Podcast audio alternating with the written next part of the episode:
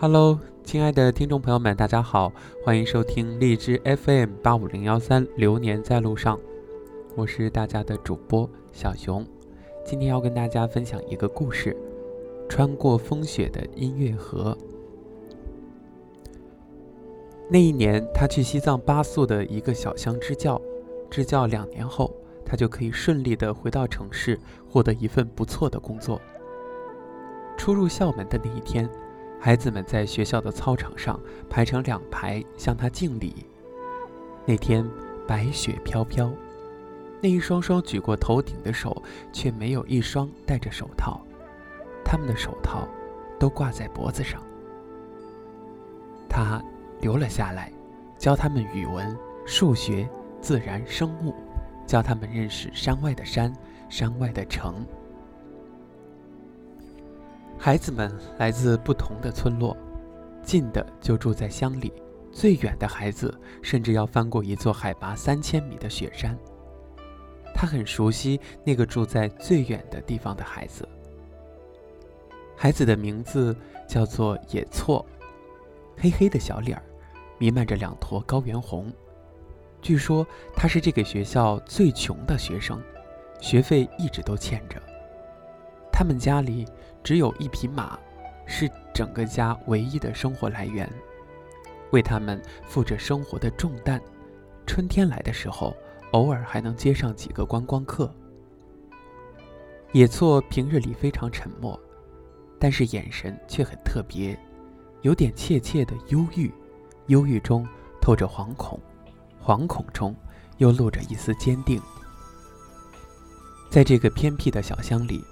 他见到的眼神是整齐的，老人、孩子都一样，单一而纯净，唯独这个孩子眼中似乎有很多的内容。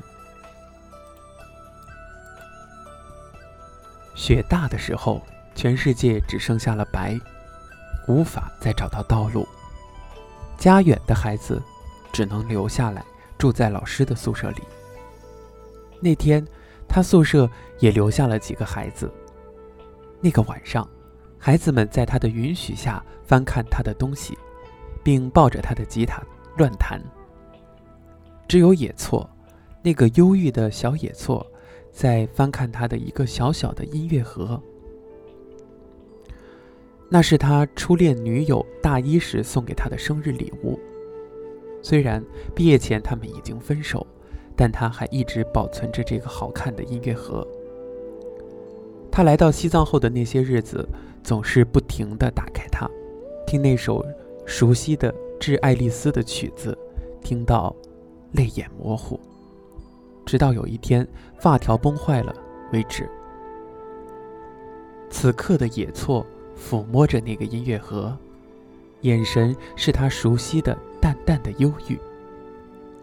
他走过去，问野错：“你知道他叫什么？”不，野错的话也总是那么少。他说：“他叫音乐盒，一翻开盖就会唱歌。”是谁送给你的？野错居然问了一个令他措手不及的问题。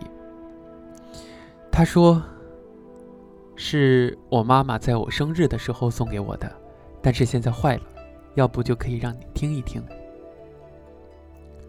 对着孩子，他还是撒了谎。野错看了他一眼，就低着头不说话了。那一夜的雪很大，他也能听到学校后山的树枝折断的声音。等他第二天醒来的时候，看到门前的花铺被雪盖住了。操场的树，压枝被雪压断了许多。远方除了雪还是雪，除了白还是白。不知道为什么，他的眼泪一下子就出来了。那一次，野错在他宿舍里住了整整三天。可是从第二天晚上开始，野错便开始想家了。听到半夜风雪沙沙的声音，就哭了。他不由得。把他搂在怀里，问：“想妈妈了是吗？”我要见阿妈。野错一开口，泪水又掉了一串。他鼓励孩子：“也错，老师的妈妈也在很远的地方，老师一年只能见妈妈一次。老师也很想妈妈，但是老师都不哭，你也不哭了好吗？”野错看着他，停止了哭泣。第三天黄昏，野错的母亲骑着马来到他的宿舍门口，接走了野错。那一年的冬天，雪一直很大。过年的时候，雪已经封了路，他很想家，却没有能够回得去。终于到了第二年春天，雪少了，阳光有了暖意。他听说不远的镇子开始有了稀少的游客，路看来是通了，但是他却没有时间回家了，因为孩子们已经开学了。野错也来了，像换了一个小孩一样，眼神不再是淡淡的忧郁，而有种说不出来的欢快。看着他，总是忍不住想笑，依旧不爱说话，总是偷偷的看他。然后就到了他的生日，没有人为他庆祝，他孤单的为自己点了蜡烛。可是三天后，他却意外的收到了一个邮包，邮包是从北京寄来的，拆开来竟然是一个音乐盒，比他那一个还要漂亮。音乐盒里放了一封信，他看着，心就像春天的雪一般簌簌的融化了。那是北京的一个陌生人寄来的。那个人在信中说，他在一个月前来了一次巴宿，碰到了一个叫野错的小孩。小孩牵着家里的马送他进山，却没有收他一分钱，只是求他回去之后，在四月初给他的老师寄一个音乐盒，当做生日礼物。因为老师的妈妈送给老师的音乐盒坏了，老师已经很久没有见妈妈了。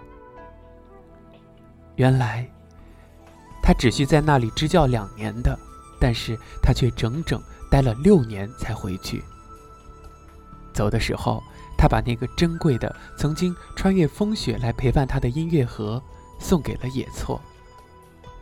野错已经是个大孩子了，一个勇敢而善良的大孩子。